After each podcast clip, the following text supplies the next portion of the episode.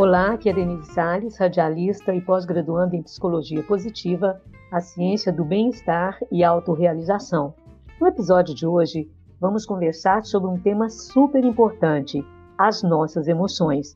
Para abordar este assunto, a convidada é a psicóloga clínica Raquel Ribeiro, graduada pela PUC Minas, cinesióloga, especialista em dependência química, se especializando em perdas e lutos. As nossas emoções têm uma grande importância sobre as nossas vidas, pois afinal não somos apenas matéria. Muitas vezes ignoramos que boa parte do que fazemos, ou seja, do nosso comportamento, é conduzido por um mundo emocional influente e poderoso.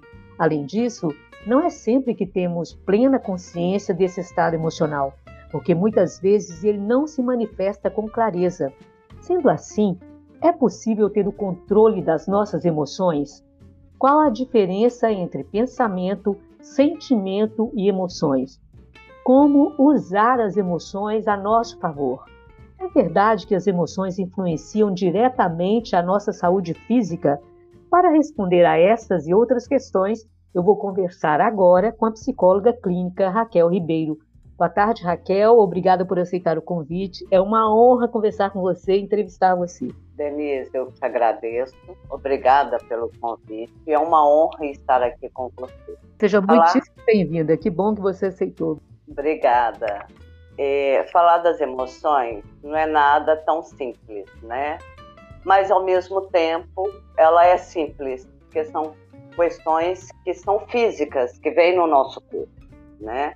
Eu costumo colocar muito que eu coloco o seguinte: as nossas emoções elas são espelho do nosso ser. Por quê? O que quer dizer nossas emoções são espelho do nosso ser? Se a gente parar para se avaliar, você vai ver que o que você está expressando está vindo através da sua emoção. Então, muitas vezes, a gente expressa uma alegria, né? aquela alegria, você chega no local, você irradia, né? Então, aquilo está vindo lá de dentro de você, do seu ser.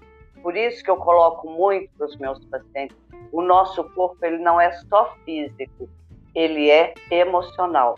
Do mesmo jeito que eu tenho as emoções positivas, eu também tenho as emoções negativas. Tá? Sim, sim. E isso temos nós, né, Raquel? A gente tem essa instabilidade emocional, digamos assim, né? Com certeza.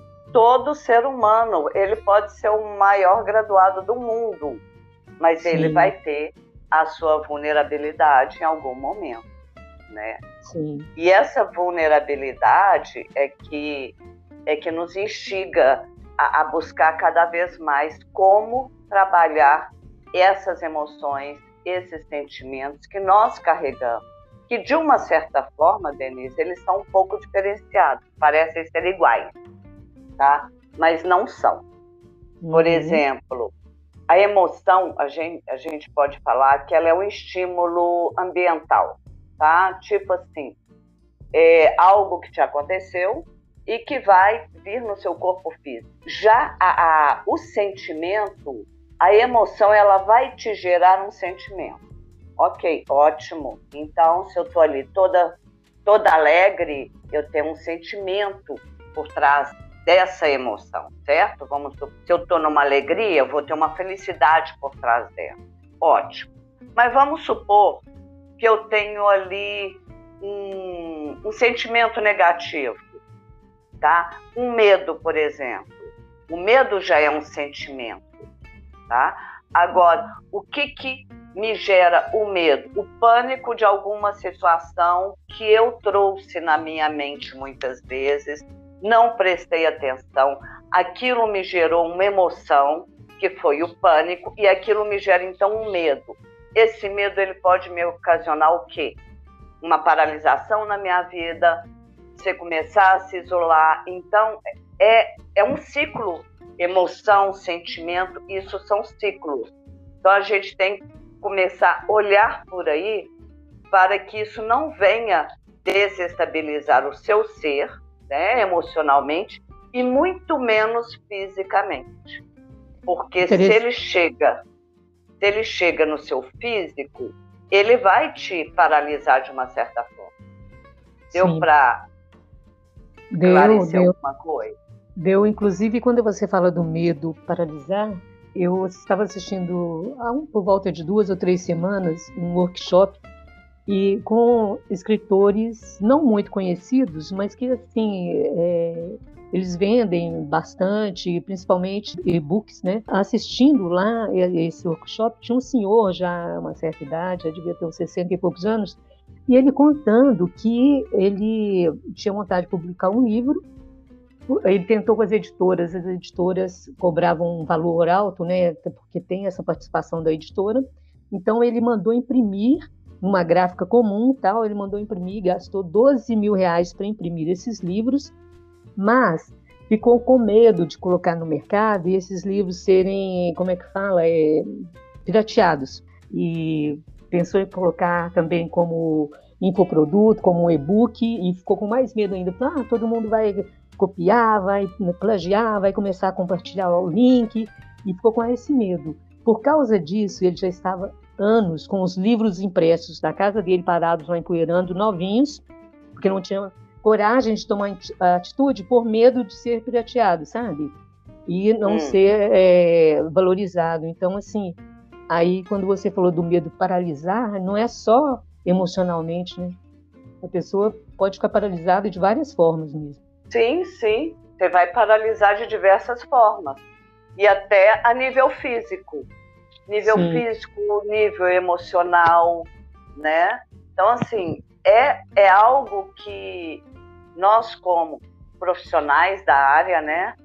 É, é algo que a gente tem que estar tá sempre buscando com, com o seu paciente, é, é, trabalhar essas emoções para que elas não não fiquem estagnadas.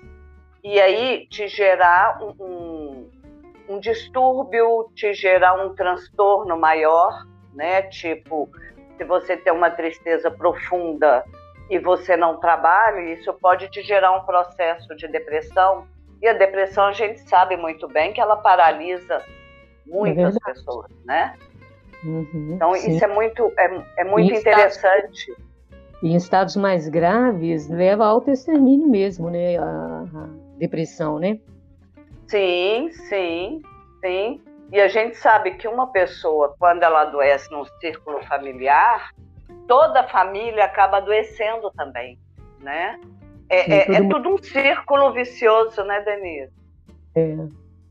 Família a vida nossa, ela é um... Oi? A, a, família toda sofre junto, né, de um jeito ou de outro. Sim, sim. Alguém adoece, principalmente doenças mais graves, doenças incuráveis. Ô Raquel, mas de que forma você trabalha com seu paciente essa questão de ajudar ele a identificar, interpretar as emoções? Porque muitas vezes a pessoa não tem consciência, né? O que está provocando aquela sensação, o que está gerando aquilo. Sim. Denise, existem diversas formas, né, quando a gente trabalha com o paciente. Uma forma que eu gosto de trabalhar muito é através da sensação, tá? Porque a sensação, ela é corporal, né? E a gente sabe que o nosso corpo, ele nos diz muito da gente, coisas que nós, muitas vezes, não conseguimos é, falar, expressar verbalmente, tá? Então, quando você pede a pessoa para que ela sinta aquele, a, aquela, a demanda dela, o corpo dela vai reagir. E dentro dessa reação vão vir sentimentos. E aí a gente vai buscar esses sentimentos onde eles estão, de onde que, que veio aquele gatilho ali, para que a gente possa então é, é, trabalhar de forma sem trazer mais dor para a pessoa, mas para que ela se conscientize da, do que é e quais as ferramentas que ela, como ser humano, tem e que ela pode se ajudar. Aí, a partir disso aí, a pessoa começa a se autoconhecer, ter um conhecimento melhor de si mesma. Porque, assim, muitas vezes a gente pergunta, ah, você se conhece? A pessoa fala, sim, me conheço. Só que vai existir uma determinada situação que ela não vai saber nem como reagir. Ela não vai ter uhum. ideia do que fazer. É verdade. Então são, né? E, e, e, aí, se eu não tenho ideia, como que eu me conheço? Qual que é o meu limite? Como que eu me posto durante a vida, durante as coisas boas e durante as, as adversidades? Né? O que, que me paralisa? O, qual é o, o limite que eu me, que eu me impus para que eu possa seguir em frente ou me bloquear a minha vida? Então, quando eu falo das emoções, eu falo dos sentimentos, eu falo do todo. Não é só da alegria e da tristeza, é do que aquele, do que aquelas emoções e aqueles sentimentos vão me trazer e como fazer isso, né? Então, se eu pego através do trauma, por exemplo, é, ele vai me dar essas ferramentas. O próprio paciente vai ter uma gama em suas mãos, ou melhor dizendo, ele já tem isso dentro dele. Ele só não externalizou. E aí, quando você traz isso, é, é, essa potencialidade dele, essa habilidade que o ser humano tem dentro dele, ele começa então a tirar aquela cortina de fumaça que estava vendando a visão dele, da vida dele, que ele mesmo pode modificar a partir do autoconhecimento dele. E te, falar, te perguntar exatamente isso. O autoconhecimento, então, é fundamental nesse processo, né? Para saber identificar as emoções, lidar com elas. Totalmente. Ele é totalmente fundamental. Eu falo que é a base de tudo, né? E quando a gente vai procurar, por exemplo, um processo desse, um processo terapêutico, uma ajuda, a gente está buscando o quê? É se conhecer. Exatamente. Né? A pessoa vai com uma dor, Normalmente a pessoa vai com uma dor e não sabe como lidar com ela.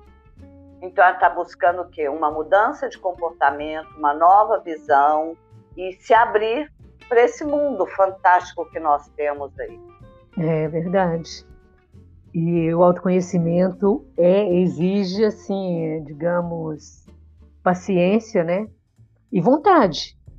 Queria se conhecer, se autoconhecer, não é verdade? Sim, Sim, totalmente, né? É o que a gente fala da nossa saúde emocional, né? É, senão não sai do saúde... lugar. Não, a pessoa ela se prende. Sabe? E isso, é, Denise, se a gente parar hoje para pensar, até com essa própria pandemia que nós tivemos, né? Ela foi negativa em alguns pontos, foi sim, nós tivemos inúmeras perdas, né? tivemos é, perdas físicas, como perdas de relacionamentos mesmos, né? Sim. Então, assim, mas ela também ela trouxe coisas positivas, que foi um momento que as pessoas começaram a, a querer se conhecer melhor, a tentar lidar com essa dificuldade, com, com um, um vírus que é algo extremamente invisível e que mexeu com o mundo inteiro.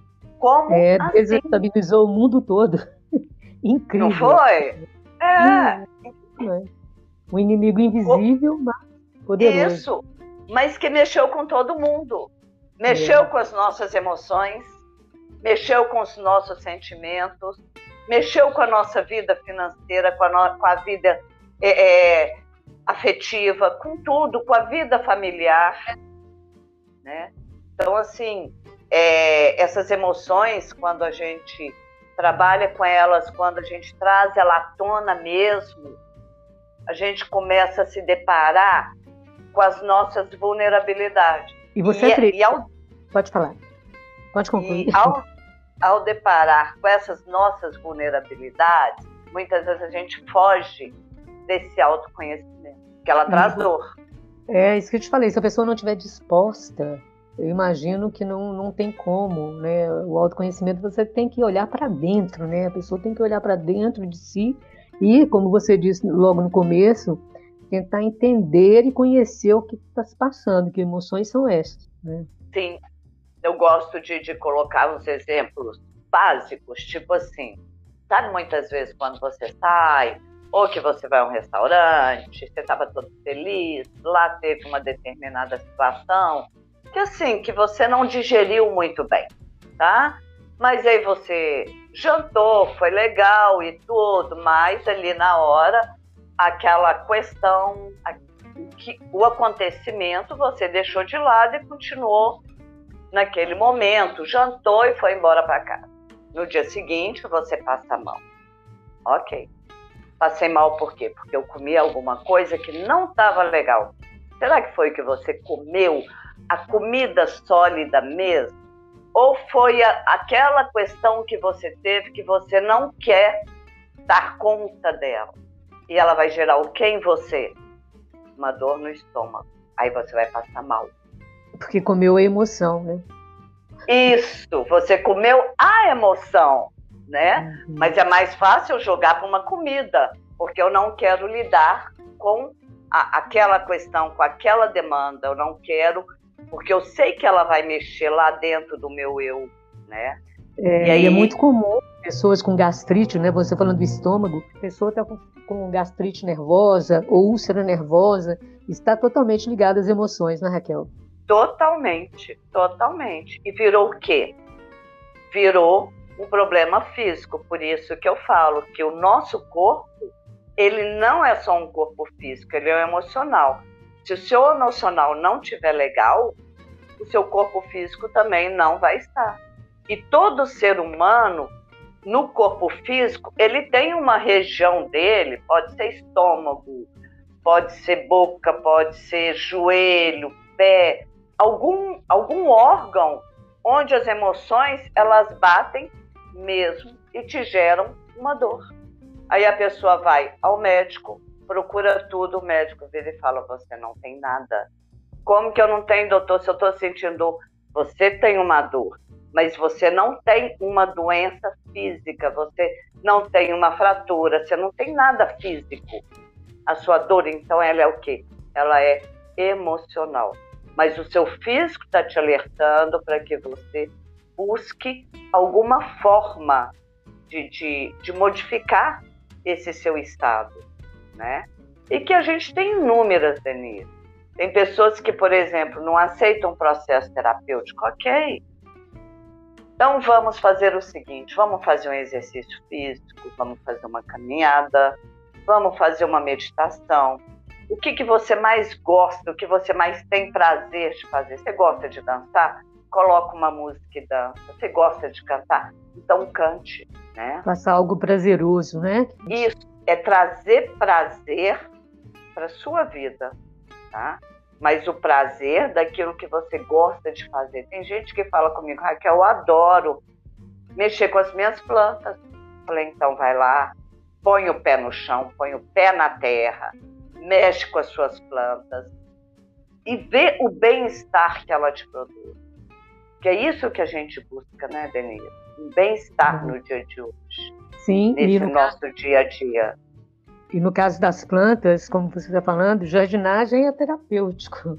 A pessoa passa Sim. horas, às vezes, mexendo, cuidando, né, ver o brotinho que nasceu numa, numa plantinha, outra já está florindo. E, então, assim, é uma terapia praticamente, né, Raquel? Sim. Quer dizer, nós temos várias formas de terapia.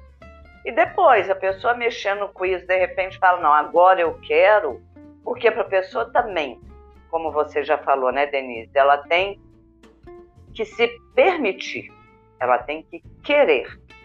E quando a pessoa quer, 50% do processo já, já andou. E ela tem que querer realmente, senão não vai sair do lugar. Raquel, você acredita que falar sobre as emoções negativas, né, você citou é, o medo no começo, a raiva, você falou também da, da alegria, mas agora em relação às negativas, como medo, ódio, é, frustração, decepção, estresse, você acha que falar sobre elas, sobre essas emoções, contribui para o bem-estar geral da pessoa? Porque e como chegar nesse estágio se a maioria das pessoas omitem esses sentimentos? Porque muita gente fala assim: "Ah, fulano vive reclamando, tá sempre para baixo, não sei o quê". Isso vai de certa forma amordaçando a pessoa até que ela não fala das próprias emoções, né? principalmente as negativas. Você que pode prejudicar de forma geral a saúde da pessoa? Denise, quando a pessoa ela começa só no negativo, isso realmente vai trazer um adoecimento, tanto emocional, quer dizer, ela já está adoecida emocionalmente, e pode gerar um adoecimento físico. Tá? Agora, falar, por exemplo, você chegar, falar, olha, eu tenho medo, eu não saio, eu não atravesso a rua sozinha. Vamos por aí, né? Então a pessoa ela tem medo de atravessar a rua sozinha. Ela precisa de falar disso. Mas o que eu coloco muito é que as pessoas levam as emoções negativas ou para o seu excesso ou a falta dessa emoção, como o medo, tá? Como assim, né? Se eu falo muito do, do medo no excesso, ele vai me paralisar. Então eu não vou sair de casa, eu não vou fazer nada. Se eu não falo do medo e eu sei que eu tenho medo, eu vou fazer tudo e muito mais e posso estar trazendo para minha vida prejuízos irreparáveis. Então, eu tenho que falar do medo, mas buscando esse medo como um cuidado, que vai ser esse equilíbrio. Porque eu não posso deixar de falar desse medo, eu não posso deixar de falar dessa raiva, sabe? Eu não posso deixar de falar do meu ressentimento por determinadas situações. Eu tenho que trazê-lo à tona, mas de uma forma mais ah, é, é, buscando esse equilíbrio deles, entendeu? Deu para mim te explicar mais ou menos?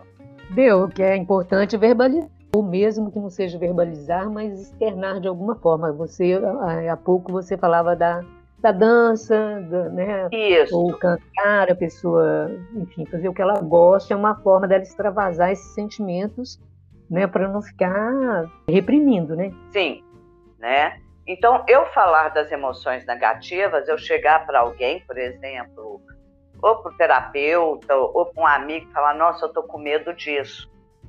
Né? Nossa, eu sempre tive medo disso, como que eu vou fazer? Né? Tudo bem, eu tenho. Todo mundo tem um medo na vida. Né? Mas como que eu vou lidar com esse medo é que vai fazer a minha diferença. É, entendo. Agora, é, se a gente pegar como exemplo decepção, o que acontece? Uhum. Muitas vezes a pessoa se decepciona com alguém ou com alguma situação. Sim. Vamos dar um exemplo que né, a decepção foi com uma pessoa. Aí, hum. a, quem sofreu a decepção muitas vezes passa a evitar todo tipo de, de pessoas, de vínculos afetivos, né? Seja é, amizades ou namoro, enfim. Ela fica na, como se fosse, é, fica na defesa, né? Sim como se ela acionasse ali um mecanismo de defesa para não interagir por medo de sofrer aquela decepção que machucou tanto. E é, isso é muito comum em consultório, né, Raquel? Totalmente. Totalmente. Principalmente quando o relacionamento é afetivo. Eu não vou no lugar porque eu sei que ele vai estar lá, os amigos vão estar lá, né? Tudo bem, no primeiro momento, Denise, isso é extremamente normal, a pessoa está com uma dor. Né? É. Porém, isso tem que ser trabalhado, porque se eu tive uma decepção, eu falo que toda decepção ela é a partir das ela parte das permissões que a gente dá e que o outro também dá, porque tudo é duas mãos, uma vai e outra vem. Nada é sozinho, tá? Então assim, se eu dei permissão, aí é que eu falo o seguinte, vamos lá. Se eu me decepcionei com alguém, por, o que que não vamos pegar o porquê, porque o porquê nesse momento ele não vai me levar, não vai me dar resposta, tá? Aí eu começo a pensar, o que que essa decepção está trazendo para mim? Qual é a minha aprendizagem? O que foi que eu permiti, às vezes no excesso, para que me levasse essa decepção? Muitas pessoas viram, ai, ah, eu fiquei com medo de ficar sozinha, de não estar sendo amada.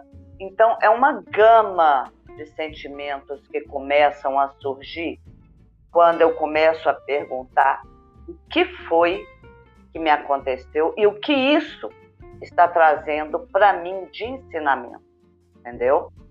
É, a pessoa tem que ser muito forte. Aqui, ó. Tem que ser forte, querer lidar com esse sentimento, porque vai cutucar numa dor, não é verdade? É, ainda vai associar ao medo, que ela vai ter medo de. O exemplo que você deu agora há pouco aí. E então, assim, ela tem que querer muito sair desse, desse lugar de sofrimento. Sim, sair da zona de conforto. Exatamente, porque senão vai ficar uma pessoa fechada para o mundo.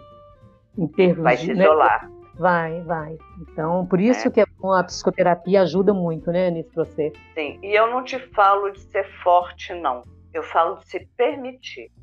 Porque quando a gente coloca assim, ah, eu sou forte, ele te traz um, uma outra nuance, assim, eu não posso chorar, eu não posso ter, ter as minhas fraquezas, entendeu? É. Então, assim, Sim. eu falo da permissão. A partir do momento que eu me permito, eu vou facilitar um processo enorme na minha vida.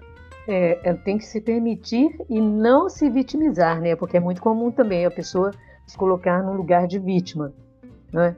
Sim, sim. É outra coisa que impede dela caminhar para frente quando ela coloca nessa sim. posição de vítima. É, a primeira coisa que chega é que é, a pessoa ela é vítima daquela situação. Até o momento que começa a visualizar que ela também fazia parte daquela situação e que de repente algumas coisas poderiam ter sido diferentes para que não chegasse nesse sofrimento, nessa dor. Aí é ressignificar né? e tocar o barco para frente, né?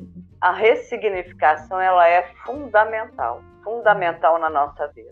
Sim. E as, é verdade. E as, quando eu ressignifico, eu faço mudança de comportamento. E a minha mudança de comportamento vai me gerar novas energias, novas possibilidades, vai me gerar uma abertura para que eu possa dar um novo passo na minha vida.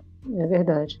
Fortalecida né, desse episódio, do que tiver acontecido, né, em termos Sim. de aprendizado, você vai tocar o barco para frente e mais sentindo mais forte, no sentido forte, fortalecido mesmo, uma mente né, mais fortalecida emocionalmente, psicologicamente. Sim, totalmente, totalmente. É, e, e, é muito positivo, né, Denise? A pessoa, é. quando ela chega num processo psicoterápico, algumas áreas da vida dela estão assim travadas, paradas, né? E aí você vai vendo, a própria pessoa começa a querer fazer diferença. E já, Mas, como muitos... disse, é um processo. É, tem que ter paciência. Sim. E isso é, é, muito peculiar de cada um. Às vezes, uma determinada pessoa leva mais tempo, outra leva menos tempo. Então, assim, não dá para comparar um caso com o outro. Hipótese alguma a gente pode comparar um com o outro. Primeiro, porque o ser humano ele, ele é único, ele é especial e é, é só ele, sabe? Aquela coisa, ele é divino.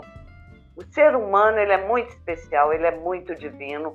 Então, assim, eu é não tenho nem como comparar nenhum com o outro. Você pode ter dois casos semelhantes, mas cada um vai para um caminho diferente, cada um tem o seu tempo, tá? E isso é a paciência mesmo, é um, é um processo, é um processo de paciência, de caminhada, de busca, de interagir consigo mesmo. E essa interação é que é o principal do ser humano hoje em dia. Sim. Raquel, você poderia deixar para os nossos ouvintes aí algumas dicas para o autocuidado emocional? Olha, já falei algumas coisas, né? Meditação, caminhada, dança, arte terapia, é aquela habilidade que a pessoa tem. Ai, mas como que eu vou descobrir minha habilidade? Para um pouquinho e pensa, qual, o que, que eu mais gosto de fazer? Eu brinco com os meus pacientes quando eu faço essa pergunta para eles. E às vezes fica meio perdido, eu falo, olha, quando eu escuto minha música, o meu corpo começa a balançar por dentro. Então aí eu falo que um dos meus, meus maiores prazeres é dança adoro brincar de dançar. O que, que você gosta de brincar de fazer? Quando você pensa nisso, tem pessoas que falam assim: ah, eu gosto para a praia. Eu falo, então vai. Traz essa praia na sua mente, visualiza você ali, traz aquele prazer de colocar o pé no mar, sentir aquela brisa, o mar, né, batendo nas suas pernas. É uma coisa tão gostosa e tão mágica, Denise, que modifica muito o nosso corpo naquele momento sabe? O nosso corpo reage a esse estímulo que nós estamos trazendo. E aí você modifica, você sai daquele momento assim de, de apatia para dar uma levantada, dar um up e fazer alguma coisa, sabe? Isso é, isso é assim, é segundos que seu corpo modifica. Tipo, quando você escuta uma música que você gosta muito, você modifica o ar. Agora, se você coloca uma música que você não gosta, uma música de sofrência, você vai lá embaixo também. É né? verdade. Ah, tem total influência, né, sobre a gente. Você ouvir uma música instrumental, por exemplo, um, um, clássico, né, uma música clássica, a maioria delas, né, você fica mais relaxada, mais concentrada, Sim. né? Então, é. assim, uh, dorme melhor. A música influencia muito. amo música, viu? Cada, cada estado de espírito, um ritmo. Isso. Não é? E outras coisas também, o, o Denise, é porque a gente acredita naquilo que a gente traz, né? Que são as nossas crenças, né? Que ela, aquele pensamento, não, eu sou isso, eu sou aquilo, tem que ser desse jeito. Muitas vezes é ideal que a gente reavalie essas crenças. Porque ao reavaliar essas crenças, eu estou reavaliando também meus sentimentos, meus comportamentos. Sim. E aí você começa a fazer modificações na sua vida. Tá? É importante a gente estar é, se permitindo né, inovar, não ficar sempre estagnado, seja por qual motivo for, né, Raquel? Temos que Sim. inovar, buscar essa, essa possibilidade de, do novo, de estar aberto a novos aprendizados, a, a novas amizades, a fazer o que você disse agora há pouco aí, em termos de se permitir novas possibilidades e sem medo ir em frente. É isso. É, Raquel, é permitir. Oi. Pode, pode falar. Não, eu só ia te completar que é permitir mesmo viver uma vida na sua, pleno, na sua plenitude. Para finalizarmos, o que, que mais te encanta trabalhar na psicologia? Nossa, o que mais me encanta é poder ver as mudanças que os meus pacientes me trazem. Às vezes você recebe uma mensagem à noite, hoje, com essa nova tecnologia, né? WhatsApp, essas coisas todas, você recebe um agradecimento, numa, aquilo te traz assim, não tem preço, não tem valor que pague essa mudança do paciente, sabe? Você e aí você vê o quanto é importante é, você estar tá ali, o quão, quão é importante a nossa profissão de estar aberta para escutar do outro, para poder pontuar alguma coisa para o outro, para poder saber que você pode levar a ele algumas ideias, né? É, de abertura, de caminhada. Isso é fantástico, Denise. É fantástico. E você é trabalha, você trabalha em várias áreas da psicologia. Eu imagino que você dá um suporte muito grande mesmo para os seus pacientes de várias formas. Né? Olha, eu tento, né? Desde que haja permissão do paciente, lógico. Mas eu Sim. tento dar essa apoiá-lo, né? E, e, e ajudá-lo nessa caminhada dele. Eu falo assim no sentido de nortear, tá? Porque quem vai fazer a caminhada é Sim. ele. Mesmo, Sim. É ele. Não, eu me é. referia às especializações, né? Então, assim. Sim, sim, sim. Tem várias áreas que você pode acompanhar. Os... Raquel, e os desafios? Nosso tempo está estourado mesmo. E os desafios? Quais são os principais desafios? Ô Denise, se eu pensar em desafio hoje, hoje eu posso te falar que seria mais as pessoas quererem é, estar, lidarem com a dor dela. Que muitas vezes a pessoa não quer lidar com a dor, então ela vai buscar outras coisas ou até é atitudes, ações né, prejudiciais, entendeu? Então, assim, é, é o ser humano se permitir a entrar dentro de você e se propiciar e se abrir para esse novo caminho, para o autoconhecimento. Ok, Raquel. Eu fico muito agradecida pela sua participação nesse episódio e até uma próxima oportunidade. Obrigada, Denise. Um abraço. Outro. Bem, gente, obrigada pela audiência. Eu vou ficando por aqui e volto na semana que vem com mais um episódio exclusivo. Forte abraço, muita luz divina para você e até lá.